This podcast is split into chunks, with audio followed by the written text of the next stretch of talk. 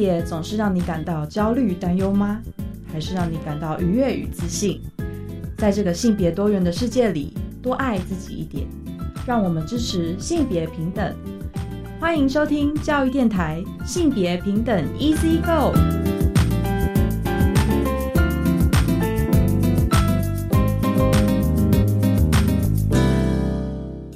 欢迎收听教育电台性别平等 Easy Go，我是玛丽。不知道大家这一辈过得好吗？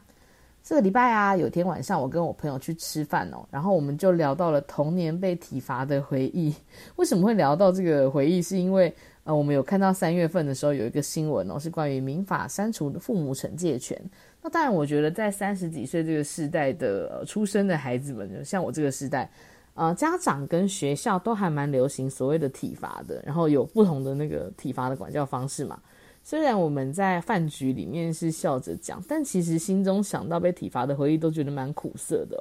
所以稍后呢，在大八卦呢，也想跟大家分享这个新闻哦，是关键评论网的一则新闻，标题是“民法删除父母惩戒权，要怎么教小孩”。那我们稍后呢，可以再聊一聊这个话题哦。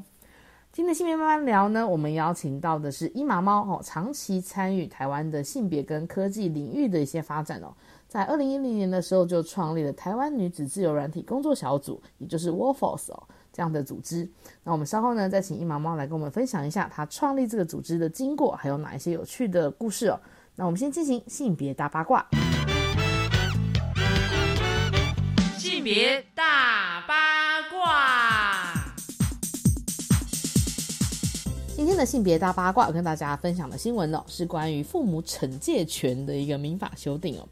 那这是一篇在关键评论网上的新闻，标题是“民法删除父母惩戒权，要怎么教小孩呢？”法务部回应哦，不是不能管，而是不能使用身心暴力哦。我觉得这个标题下的其实很正确，因为老实说，在管理孩子的一些言行举止的时刻，的确有很多方法，但传统上面呢，其实蛮流行用体罚的方式哦。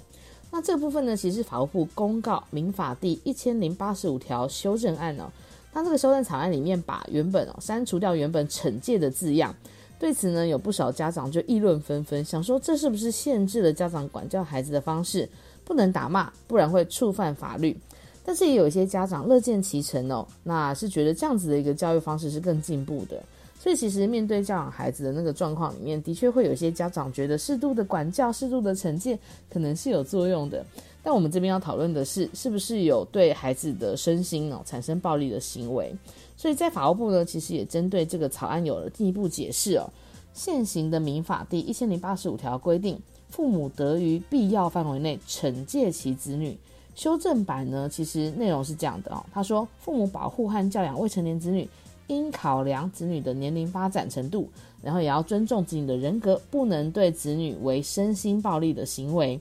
所以其实并不是不能呃教养孩子哦，而是不能施行暴力。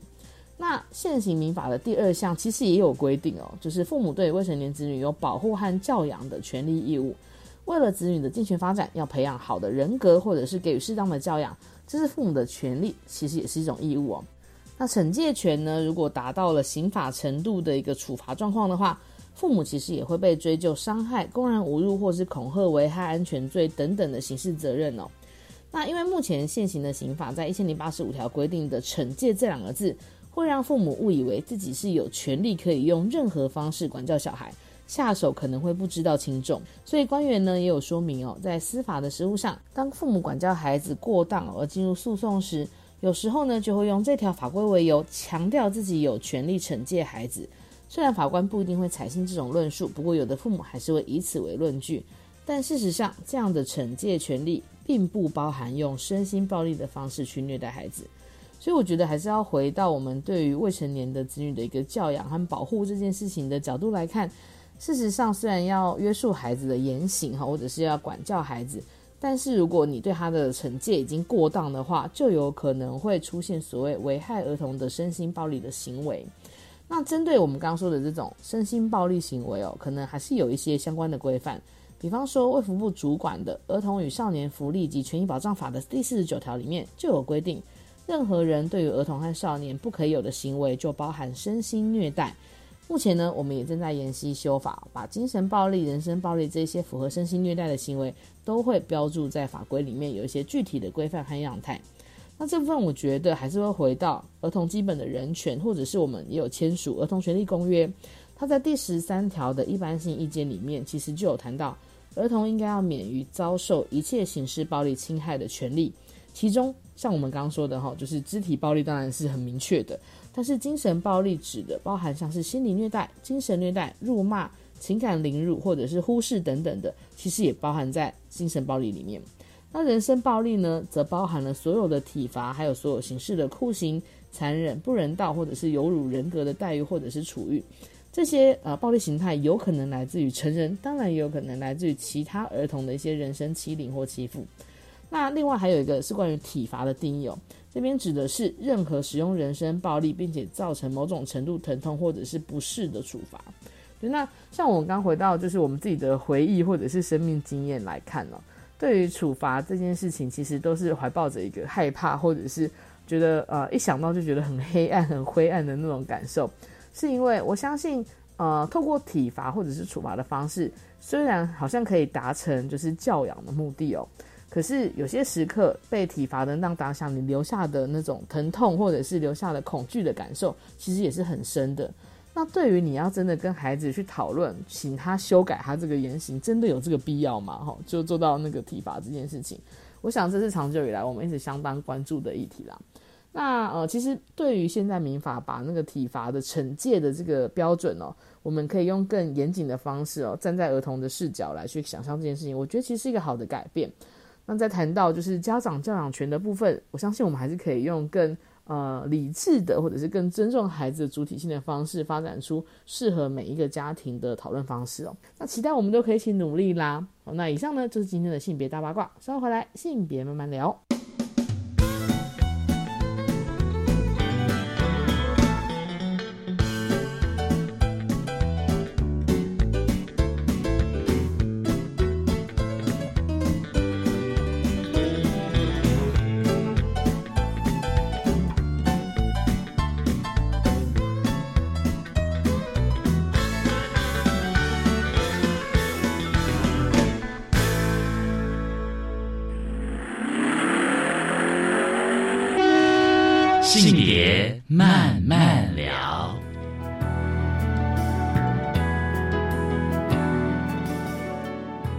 回到性别慢慢聊。那我们今天呢，其实很开心哦，可以邀请到了一位呃，算是我的老朋友。那呃，是伊马猫。那请伊马猫跟大家打个招呼吧。Hello，大家好，我是伊马猫。Hello。对，那一马猫呢？其实会邀请呃，今天一马猫来，我是因为我们想要邀请他来分享一下哈。之前呢，其实我有听过他分享这个台湾女子自由软体工作小组哦 w o r f o r c e 的一个创立的故事。那其实呃，关于像是自由软体，或者是其实像女性在参与到资讯工程类的一个。呃，就是工作或者是比如说当工程师的这个内容的时候，其实就会让我们联想到很多关于性别和科技的不同的议题哦。那今天就想要来请伊妈妈来分享一下，就是创立这个台湾女子自由软体的一些经过。那可以请伊妈跟我们先分享看看吗？嗯，那个时候大概是二零一零年吧，因为我之前因为我自己的工程师，因为我自己专长就是就是吃饭工具就是工程师嘛，然后我自己有参与开源的。嗯。开源的活动、社群的活动，还有呢 open source 的运动。那，嗯哼，可是另一方面，我的兴趣是也是在那个性别领域。那长期，那那那时候二零一零年的时候，就正好跟有没有朋友聊到这件事情，然后他就说：“哎，你要不要把，就是你要不要试着就是两个一起做啊？”然后就说，像国外有已经开始有一些团体，他们就是会带。Open source 圈的，就是资讯圈的领域的那个女性的团体，嗯，然后我觉得，哎，我从来没有想过这样的事情，就觉得，哎，哎，好啊，然后就来做做看。那 大概是经过了一年的整一年的准备吧，然后开始去找看，找有哪些人有兴趣，那慢慢的就把这个东西在二零一零年的九月左右，就我们就第一次就把它聚会起来，嗯。所以当时候其实呃，像您刚刚提到的，就是这个，比如说工作小组的那个主要的工作的内容，可能会跟所谓的开源的资讯、开源的那个资料有关系嘛？那因为像我本身就不是资讯工程背景的，然后呃，我想听众朋友有些可能会知道开源是什么样的定义，但是有些可能也不太熟悉的，可以请姨妈妈跟我们介绍一下吗？嗯，好啊。开源的定义简单，开源的意思简单来讲就是你的城市的原始码是公开的。那原始码公开的话，有嗯很多好，最大的好处就是大家可以分享。比如说我写的城市，然后我分享给你看，那你写城市你分享给我看。这个关你就像我们在有时候，要是你要是写很碰到问题，你都会在网络上问一样，那你也会把把自己会的东西在网络上公开。嗯，像这样这样的事情，其实我们现在已经做得很平常了。可是，在有一阵子的时间，大概在一九九零年代、二两千年代左右，这件事情还是有点想有点前卫的，因为因为在那个时候，大家会比较重视。在软体资讯界会比较重视像智慧财产权，那大家的东西都一定要锁住，不可以让别人看这样子。那觉得这个东西要靠自己生产工具，所以嗯，在那个时候大家会比较重视这件事情。所以在那个时候反而是要推广开源是一件比较辛苦、比较吃力的东西。那可是现在，尤其可是现在的话。在经过大概一二十年的努力下来，其实大家已经开始慢慢都蛮能够接受 open source 的观念，也可以慢慢接受说开源其实是可以和智慧财产权一个并存的东西。那即使像当年对对开源这件事情最保守的微软，现在也走到反过来走在开源的很前面的地方。对，那大致上是这样一个情况。哦，是。所以意思呃，就是开源的的定义比较像是我们其实假使你呃想要研究，然后你可能这是要会学习，比如说我要会程式语言，然后我其实就可以去一起来呃，就是使用这些城市码，然后我可以来创造出可能属于我的，或者是我可以应用这个部分再去创造一些新的内容，大概是这个意思吗？是，然后我也会把除了说我们可以去用别人东西以外，我们也。一个很重要精神就是，我会把我写的东西就把它 share 出来，分享给大家来用。那分享给大家来用的时候，其实会变得很有趣。就是以前我们会觉得我们写的东西就是我们写的，那我们对于作者这个东西可能会有一个比较明确的一个概念，说，哎，作者是我，所以这东西是我的。可当我们分享出来的时候呢，会发生蛮有趣的事情，是说人家觉得有兴趣，人家可以来研究。那或者人家发现有问题，人家可以，或者是人家讲，哎，我想加功能，人家会来研究，那可能人家可能就把他觉得可以怎么加功能的一些修正就寄给我，嗯，然后，所以我里面我的我的城市里面我的系统里面可能就已经加上了很多很多网友的共同的智慧，嗯，所以到后来这个东西可能就不是，就已经不是说我单一一个作者，我就可以把它非常的 close 封闭的说这个是我的东西不能给别人，而是说我反而是去借重。一开始是可能我把我的智慧去我的作品去分享给别人，可是到后来是我也去借重别的知识来改善我的作品，这样。了解，那我觉得这个其实呃意义和概念上真的是蛮不错的，也可以鼓励就是。呃，有兴趣的，或者是其实你有想法的人，可以共同参与，一起去编写这个城市，然后或是做制作一个，跟共同制作一个，我觉得蛮有趣的内容。是，那这个可能就会影响到另外一个问题，就是那参与其中的那个呃参与者，其实大家会联想到的是，在科技领域或者是在工程、资讯工程领域，这件事情好像会跟女性的距离比较遥远。嗯，有一对那。对，有一阵子的确是这个样子的，就是大概在我，嗯，一直到我那时候二零一零年开始，至少在我那时候发起 Workforce 之前，我看到的女生其实就真的很少，因为我们因为我们是在开源联盟是一个很活跃的社群，然后就是大家互相会会去交流分享，那就像刚才讲的，我把我的东西就好像，哎，我们很多女生，我们有时候会。聚会的时候，我觉得我带的小饼干给你，然后你也你也从你你也会，我们也会讨论这些小饼干怎么做，然后我们也会互相分享这些知识。但是在开源社群人就这些女生就很少。那我我那那那时候发认识的几个女生，好像好不容易认识的几个女生，好像都是正好是 NGO 的行政工作的女生。那甚至有比较糟糕的状况，是有有的好像就是来做。比较好听叫推广，但是就是，呃，花瓶吗？可以这样讲吗？就是负责来当辣妹的，负责来当妈妹来吸引男生用的女生，对，那那个我没工程师什么，嗯，，对那个状况其实蛮，就是当然我不是说那些，我也不是说这样的工作是不好的工作，只是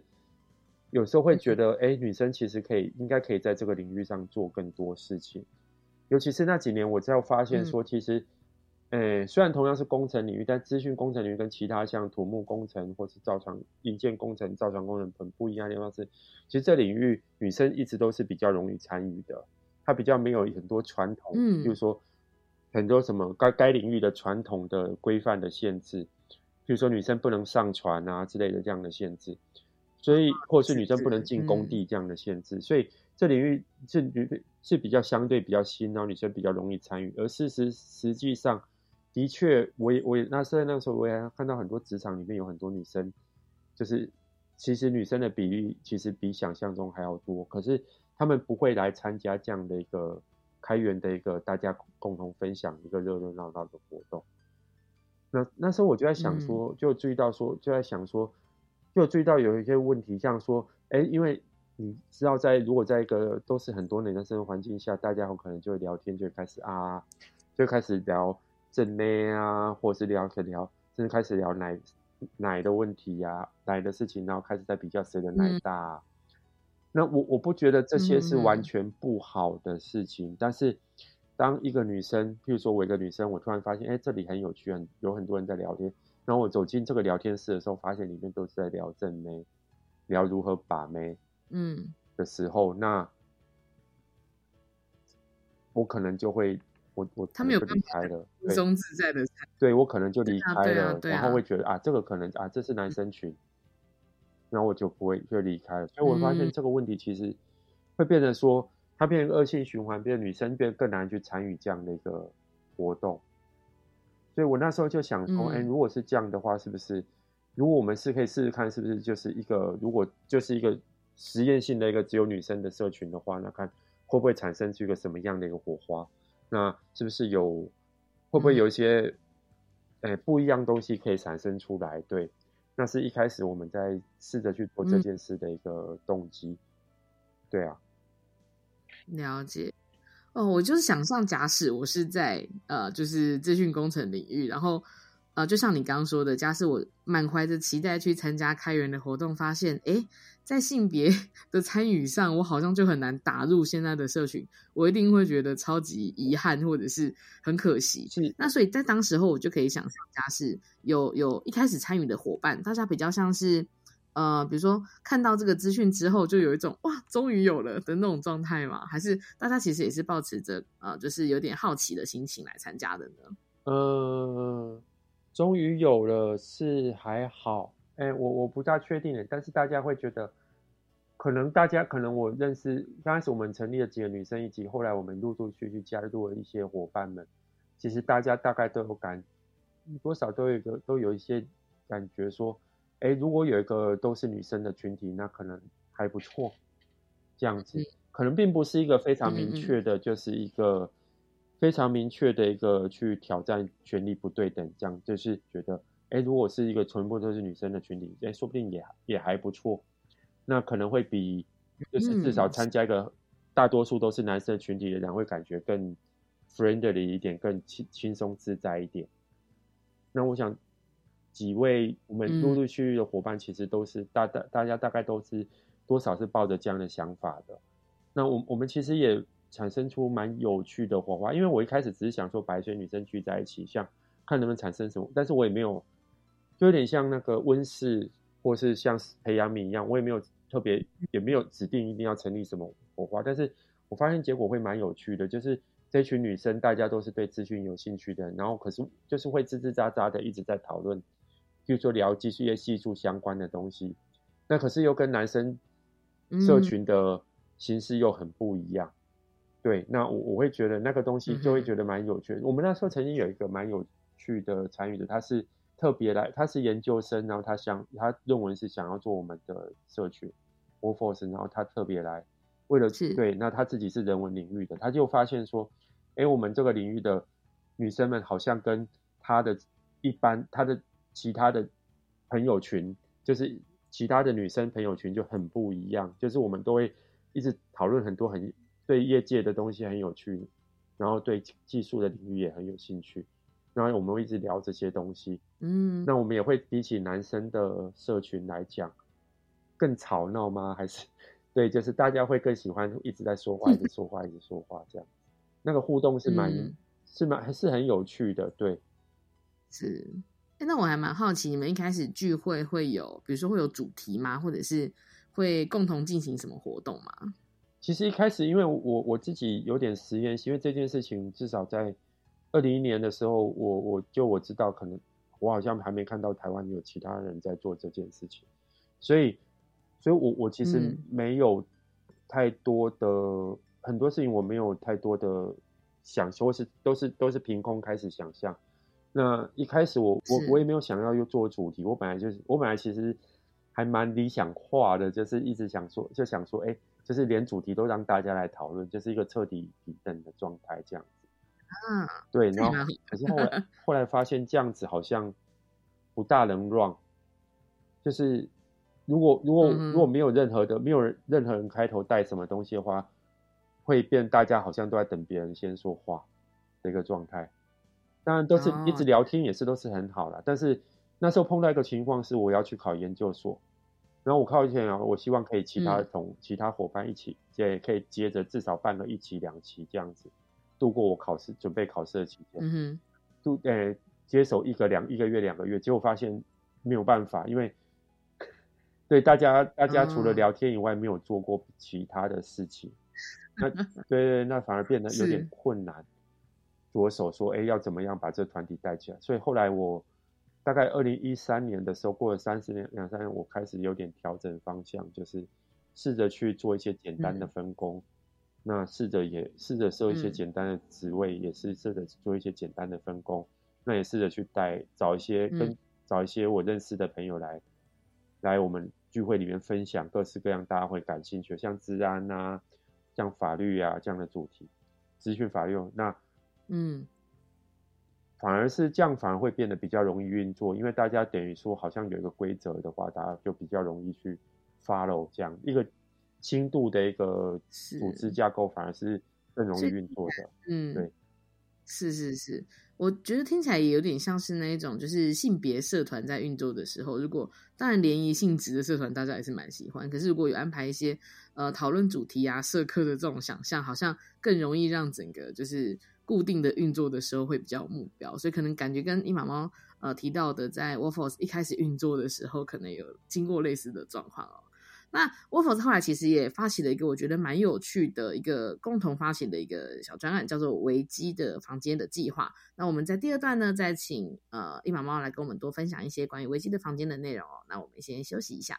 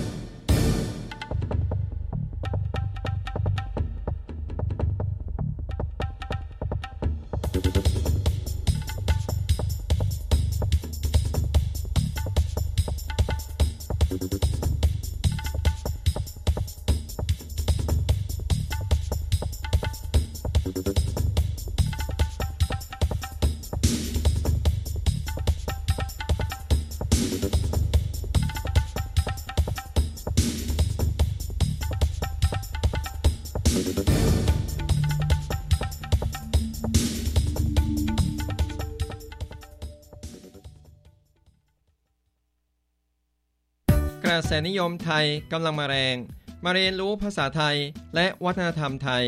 กับอาจารย์นิติวัฒน์ในรายการ ภาษาไทยในชีวิตประจำวัน 游泰国，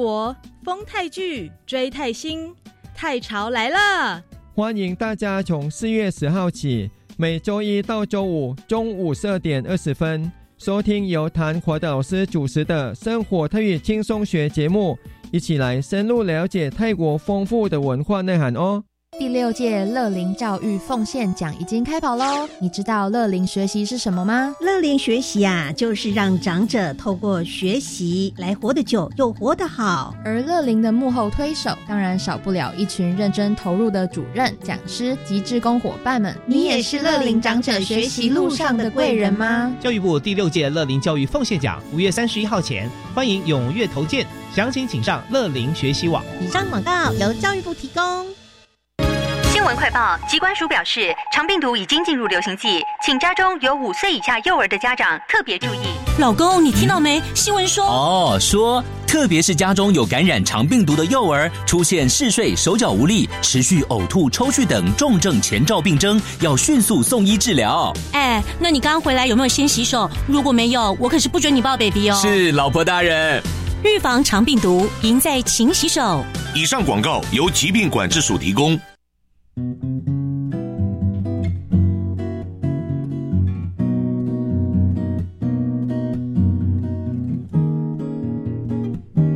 我是苏命苏米恩，你现在收听的是教育电台。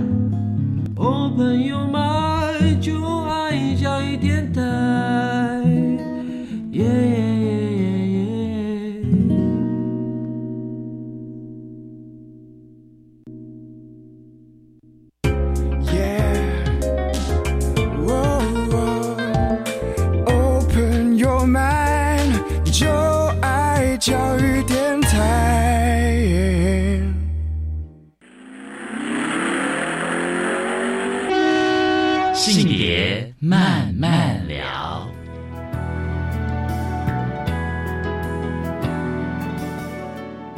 欢迎再回到性别慢慢聊。那我们在这个段落呢，邀请伊毛毛来跟我们继续分享一下哦。其实在呃在 w o r f o r c e 创立之后啊，大概在一五年的时候，发起了一个我觉得很重要也很有趣的计划，那是跟 Wikimedia 台湾一起发起的哦，就是维基的房间这个名字的的那个由来大概是什么呢？维基的房间这名字是一半是我取的，就是前面两个维基这东西，因为我就是我取就是同样以。同样的发音，然后不同比较女性用的字这样子。是。那另外一个部分就是的房间这件事情，因为最主要是说，这是呼应维吉尼亚·伍尔夫在他的在他小说《我嗯自己的房间》里面一个很重要的一件事情，就是女人如果要写作，一定要有钱，然后还有自己的房间。那我们希望说可以提供这样一个房间，让女人可以有一个。可以静下坐下来，然后跟朋友，然后大家一起坐下来，然后去写作、去编写维基百科的一个空间。那所以我们才会想要做一个自诶维基的房间这样一个活动。嗯，那这件事情一开始是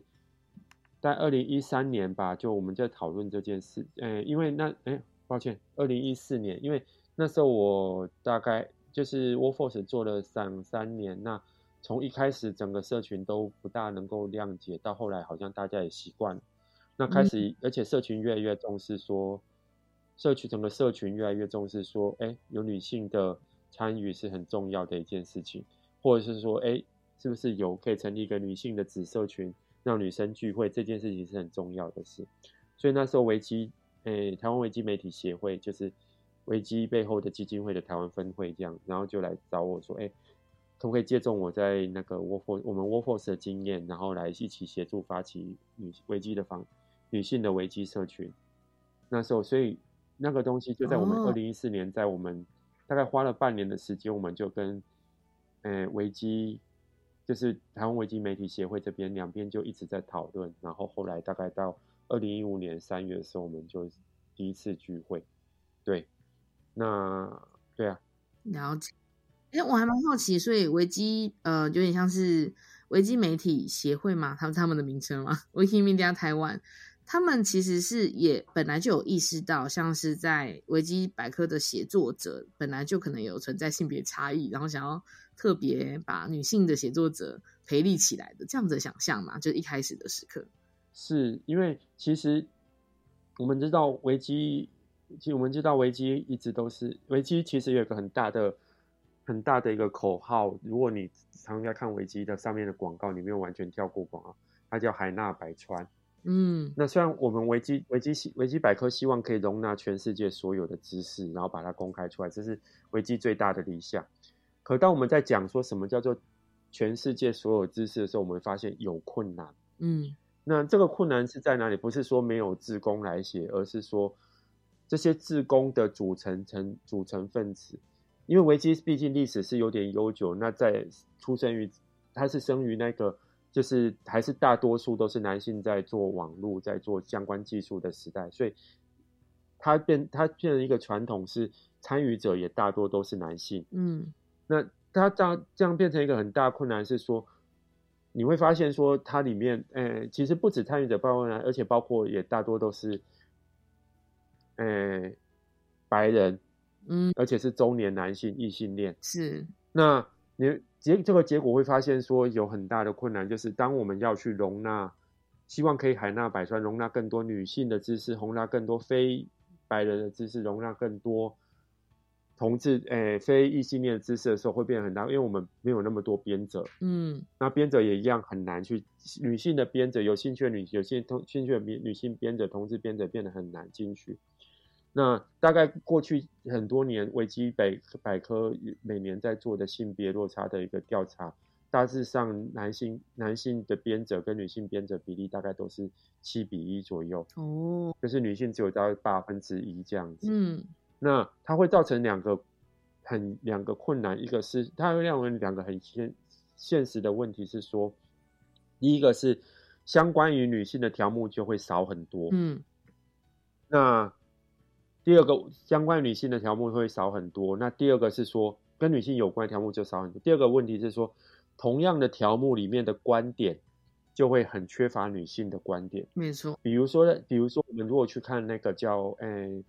诶，我们去看克林诶，我们如果去看那希拉蕊的美国很重要的政治家希拉蕊的条目的话，我们看到他前面在前面都会在很前面的地方就会写说，哎，这是。他的身份的部分简介的地方就会写说他是前第一夫人，嗯，可是我们在写在看克林顿条目的时候，他就不会讲说是国务卿的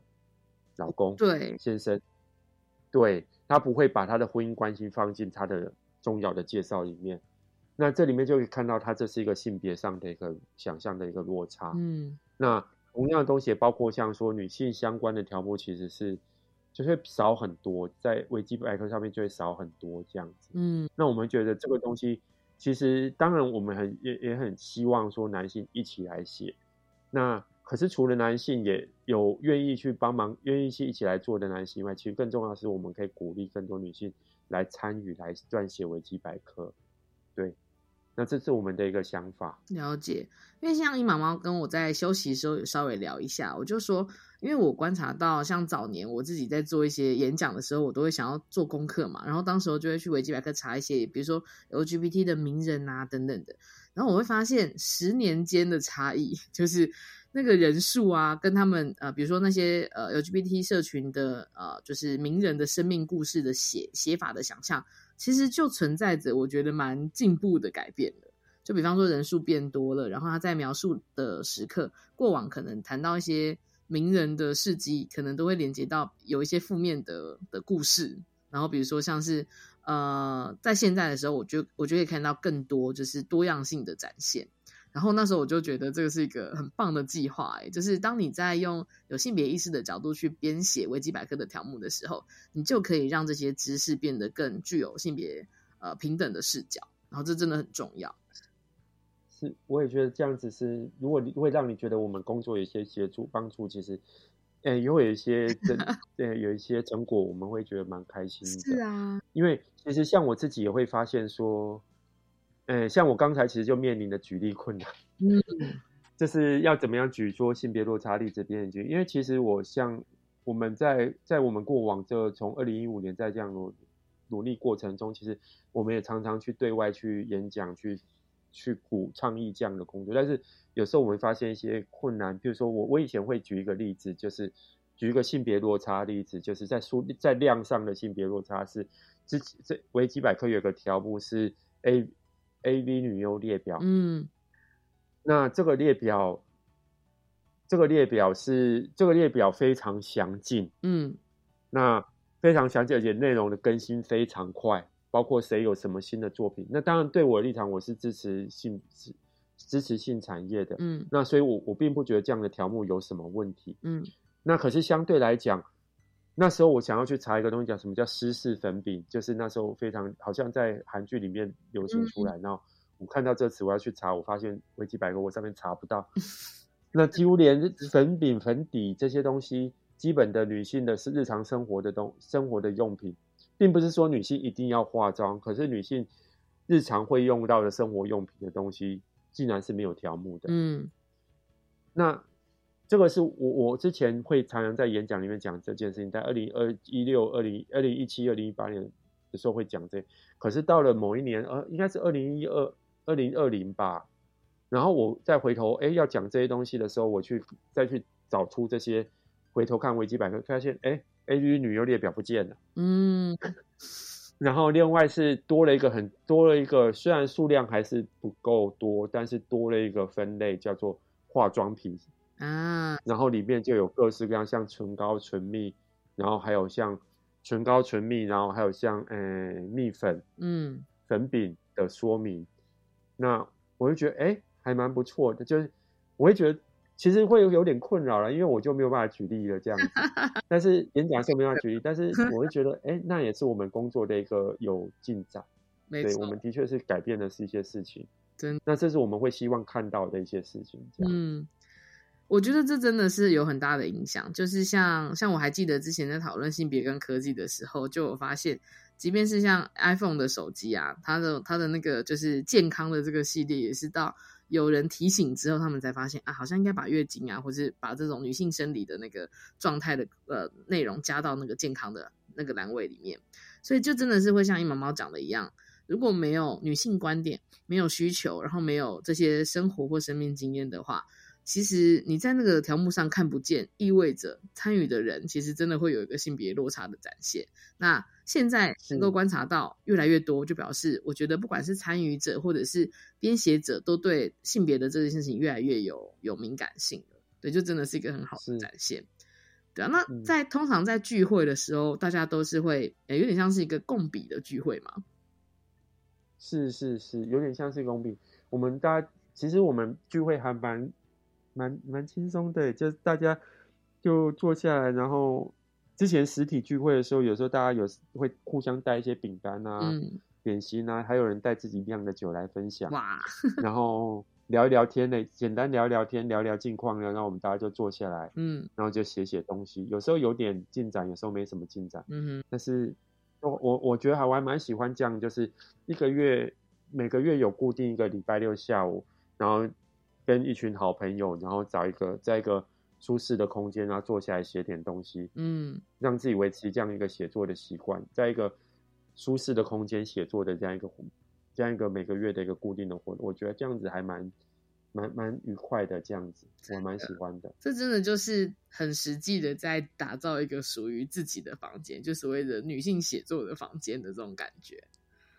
对，嗯，那我觉得这个其实是一个很有趣的，应该说。呃，尝试吗？跟很有趣的一个联名的开发哈，就是跟 Wikimedia 台湾一起发起的这个计划。对，那这部分其实会回应到像我们刚刚前面讲的，像 Wolfos 本身很在意、很关注的，就是在数位呃领域里面的所谓的女性的身影哦，到底能不能够让女性的身影跟声音都被听到？这就是一个很有趣的重点哈。那我们在最后一段呢，想要请呃伊马猫待会再帮我们分享一下，就是这几年呐对数位环境的一些观察，有没有发现经过这么多尝试之后是有些改变的哦？那我们先休息一下。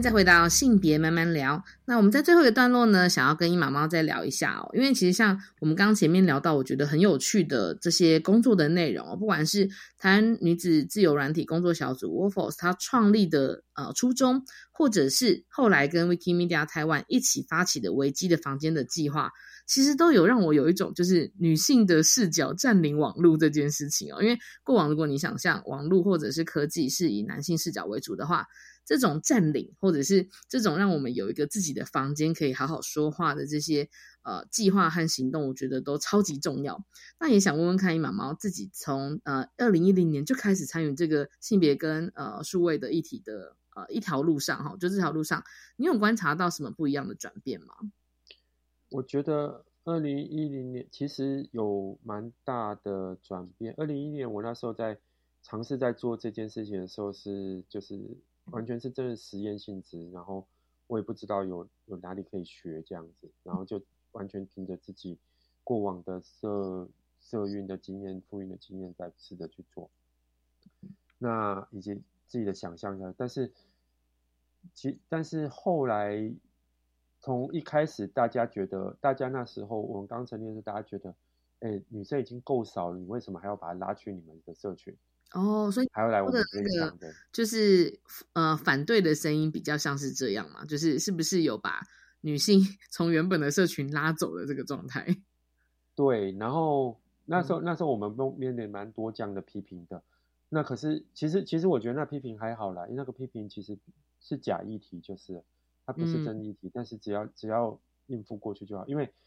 一件一个，其实那个情况就是任何一个新的东西出来，大家都会多少有比较大的疑虑这样子。没错。那就像那时候熊中当有音乐班出来的时候，那音乐班走在路上都会被人家丢垃圾。哦，是。那可是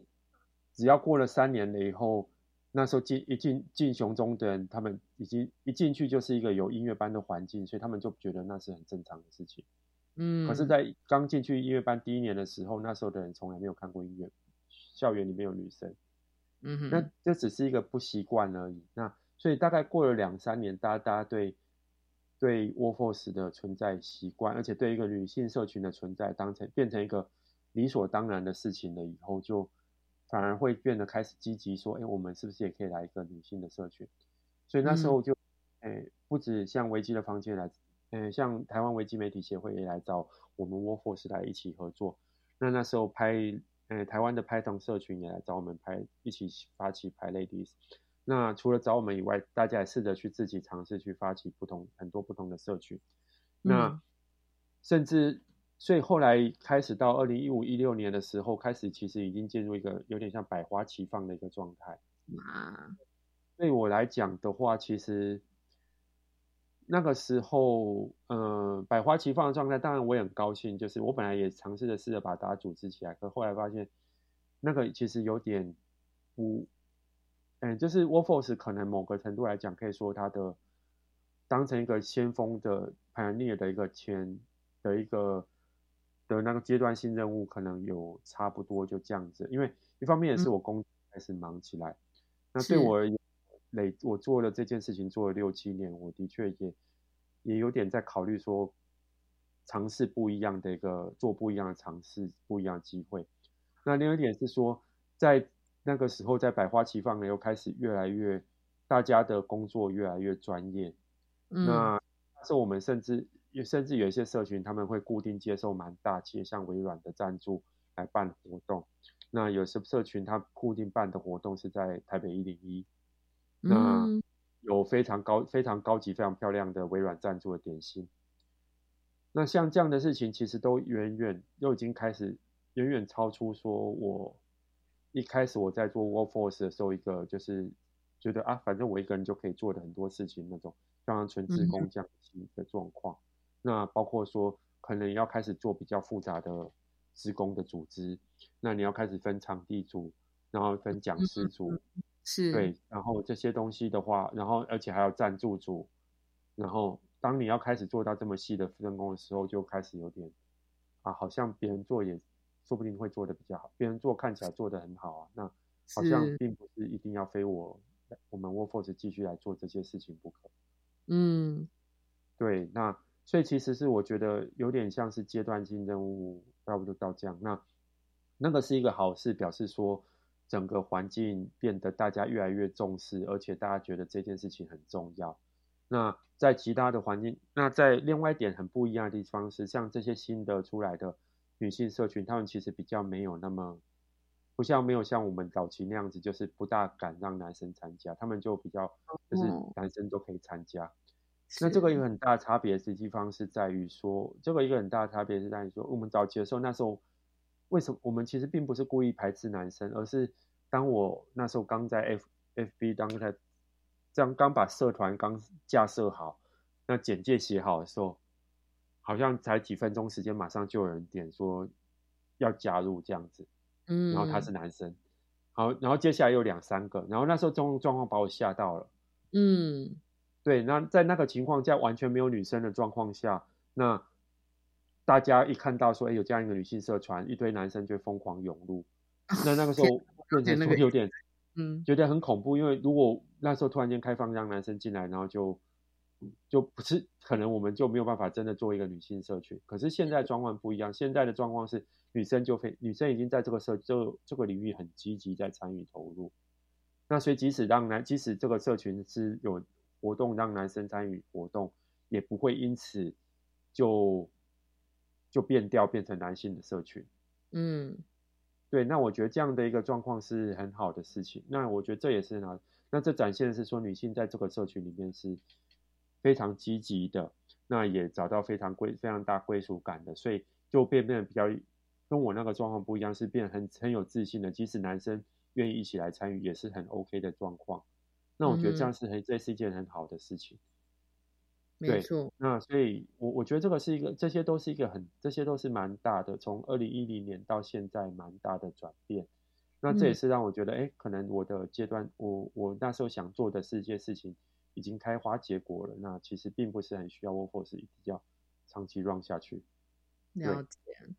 但我觉得一开始存在真的很有必要，因为就有点像是我们都期待，比方说我们都期待有一天妇女参政名额跟男性参政名额是可以呃有同等的比例的哦。那可是，在前端的任务，可能我们还是会需要一些保障名额，因为呃整个社群或者整个世代的那个文化还没有完整的建立起来的时候，的确是需要我们很有意识的去呃放出呃呃挪出或者是框出一个。让女性可以自在展现的一个环境，但是就像呃，一毛毛刚刚说的，就是阶段性任务完成了，也的确看见有蛮多呃伙伴们接手着成立属于女性也可以呃自主发声，或者是也可以邀请男性一起进来，但是还是维持有性平视角的这样子的一个呃网络倡议的工作。我觉得其实这真的是很棒，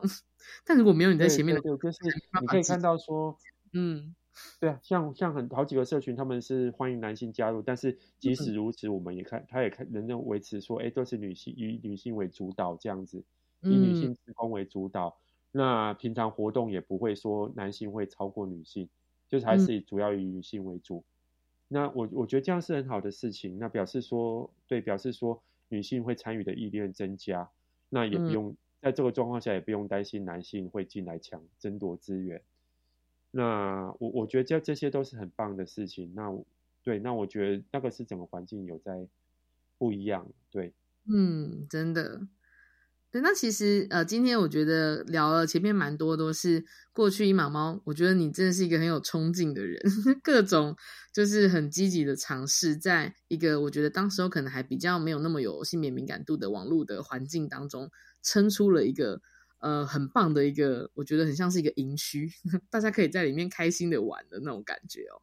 对，那我也蛮好奇的，就是因为现在在呃收音机前面的听众，应该还会有蛮多是我本身对性别和科技体关心，甚至我可能是学生身份，但是我一直很想要参与类似的活动，或者是我要怎么样去自我培力哦。那对于这些关心性别跟科技体的听众朋友，一毛毛有没有什么建议？就是如果我开始关心，我可以从什么地方参与起呢？要从什么地方开始？就是可以增加自己的职能，或者是因为其实像我的，我之前去带的那个那个原枪社团哈，他们其实就有在问说，因为我就有跟他们提到，就是维基的房间的这个呃，就是有点像编写的小组，他们就有问说，那是大家都可以参与吗？因为他们是一个呃高中生的性别社团，然后就觉得，哎，如果他们有能动性参与，好像不错。但是我就在想说，是不是需要有一些呃组织，或者是他们可能可以从网络上的哪些社群了解起，这样子，所以才刚刚临时想到这个问题。其实我觉得像维基的房间，呃，欢广告一下就欢迎搜寻 Facebook，搜寻维基的房间，就是女草字头的维，然后女性女性那个基，对。那我想就会找到我们社团，非常欢迎大家一起来跟我们一起协作，就是每个月可以享受一个下午的跟朋友、好朋友静下心来一个舒适友善的空间协作的下午。那除了这个以外，我会觉得其实，在对对现在来讲，这个问题并不其实不是太大的问题，就是就像我刚讲的，其实现在其实进入一个很百花齐放时代，甚至在办做女性活动的社群，其实。已经进到一个女性科技社群，其实已经进到很专分工很专业，然后甚至甚至还有一些商业化的社群。那这些已经超过我当初我 就是有点倡议的立场来来来搅和这件事的一个状况。那所以其实不管是你想要就是去上比较好的课，像 p a Ladies 他们每他们每个月有他们每个月有固定甚至有长期的课程在培训。那现在的 p i Ladies 的组织，我也觉得他们好厉害。我以我当年，我绝对做不到这样。那 p i Ladies 的社群什么？你刚你说的这个是某一种城市语言的剧？对，Python 的女性的社群 i Ladies P Y，然后后面是 Ladies 这样子。是是是。那他们也有比较中长、短中长期的，针对不同的初阶、中阶的课程。那也欢迎大家可以参与，去网络上搜寻参与。那另外的话，如果你比较重视的是，如果你其实并没有想要学写程，你只是想要多了解科技，那我想也有很多像也有很多科技的社群，那也有其他的科技社群，他们比较不是 focus 在技术上，而是那也可以参与。那也有所谓的比较 focus 像职涯上面的哦。那像有一个诶台北 Woman in Tech，他们就比较相当 focus 相当。关注在女性在科技领域的职涯发展，那他们所以在这个领域上职业发展，那他们常常会邀请很多女性在这领域上面职业的前前辈，那女性的 CEO、CTO 之类的，那一起来跟大家一起讨聊分享经验。那我觉得这个也是蛮欢迎大家去，也是如果你的兴趣就在这方面也是蛮适合的。所以那甚至如果你喜欢吃的是好吃的点心，我想也有那种。很商比较商业化，就是很有钱的社群可以去那边让你去蹭好吃的点心。哇！所以我想这些东西，现在这个东西，我想在这个时代其实是比较没有问题的。就是如果你去网络上去寻找，你可以找到很多适合你自己的。嗯。那所以，我我想现在对，我想你可以找到很多很适合你的地方。是。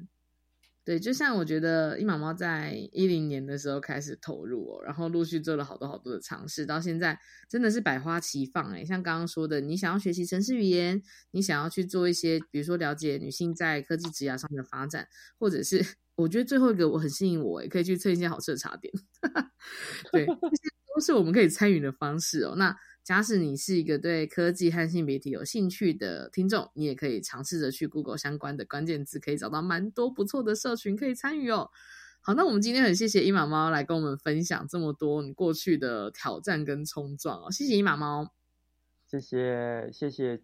谢谢玛丽邀请，谢谢，也很高兴可以跟大家聊这些。对啊，也谢谢大家收听我们今天的节目喽，拜拜，拜拜。